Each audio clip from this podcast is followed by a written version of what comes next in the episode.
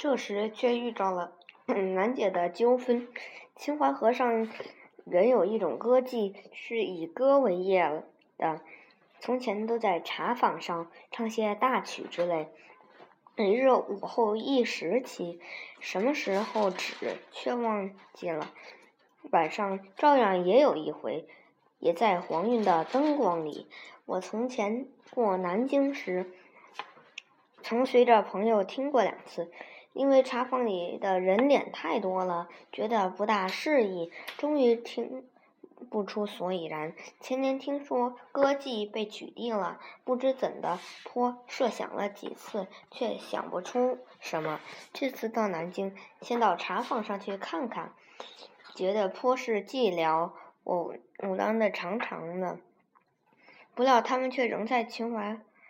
哎，河里挣扎着，不料他们竟会纠缠到我们，我于是很张狂了。他们也乘着七板子，他们总坐在舱前的，舱前点着石油气灯，光亮炫人眼目。坐在下面的自然是纤毫毕见了，引诱客人们的力量也便在此了。舱里躲着乐工等人。映着气灯的余晖蠕动着，他们是永远不被注意的。每船的歌妓大约都是二人。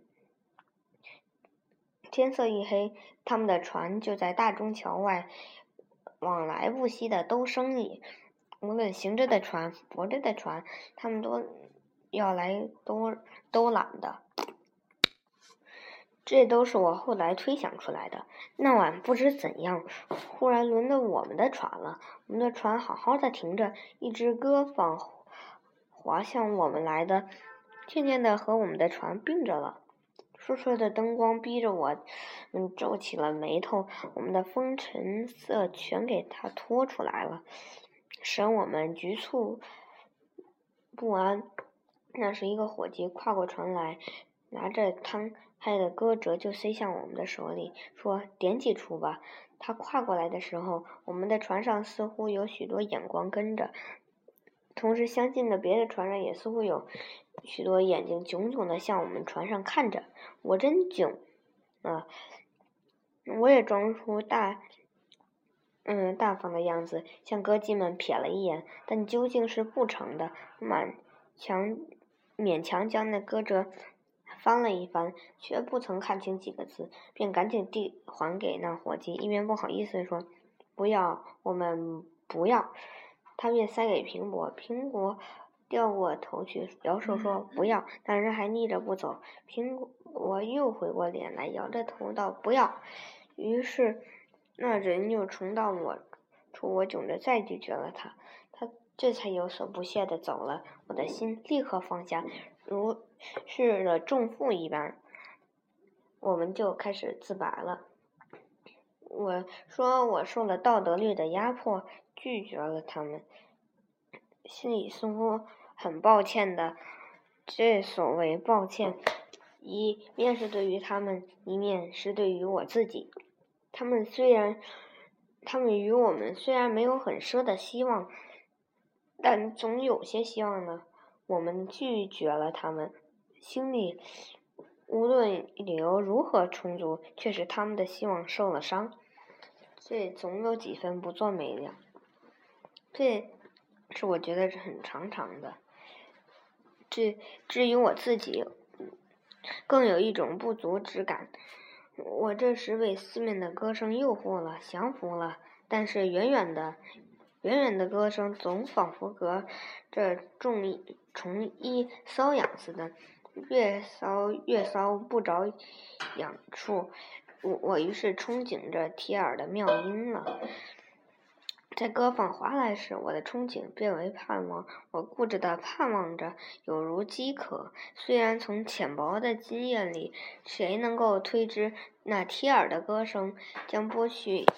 呃，一切的美妙，但一个平常的人像我的，谁愿凭了理性之力去丑化未来呢？我宁愿自己骗着了。不过，我的社会感性是很敏锐的，我的思维能去拆穿道德律的西洋镜，而我的感情却终于被他压服着，我于是有所不惊。尤其是在众目昭彰的呃时候，道德律的力本来是民众赋予的，在民众面前，自然是自然更显出它的威严了。我这是一面盼望，一面却感到了两重的禁制：一，在通俗的意义上，近接近记者总算一种不正当的行为；二，既是一种不健全的职业。我对于他们你有哀今勿喜之心。不应赏玩去听他们的歌，在众目睽睽之下，这两种思想在我心里最为旺盛。他们暂时压倒了我的听歌的盼望，这便成了我灰色的拒绝。那时的心实在异常状态中，觉得颇是混乱。歌坊去了，暂时宁静之后，我的思绪又如潮涌了。两个相反的意思在我心头往复。卖歌和卖淫不同，听歌和侠妓不同，又干道德审甚事。但是，但是他们既被逼得以歌为业，他们的歌必无艺术味的。但况他们的身世，我们究竟该同情的，所以拒绝倒也是正办。但这些意思，终于不曾撇开我听歌的与盼望。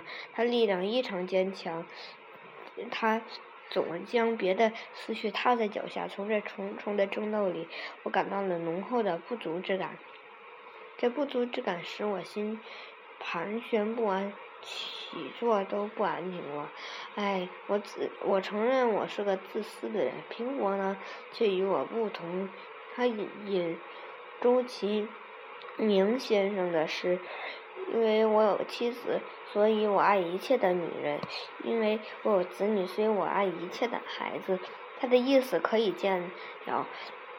他因为推及的同情，爱着那些歌妓，并且尊重着他们，所以拒绝了他们。在这种情形下，他自然以为听歌对他们是一种侮辱。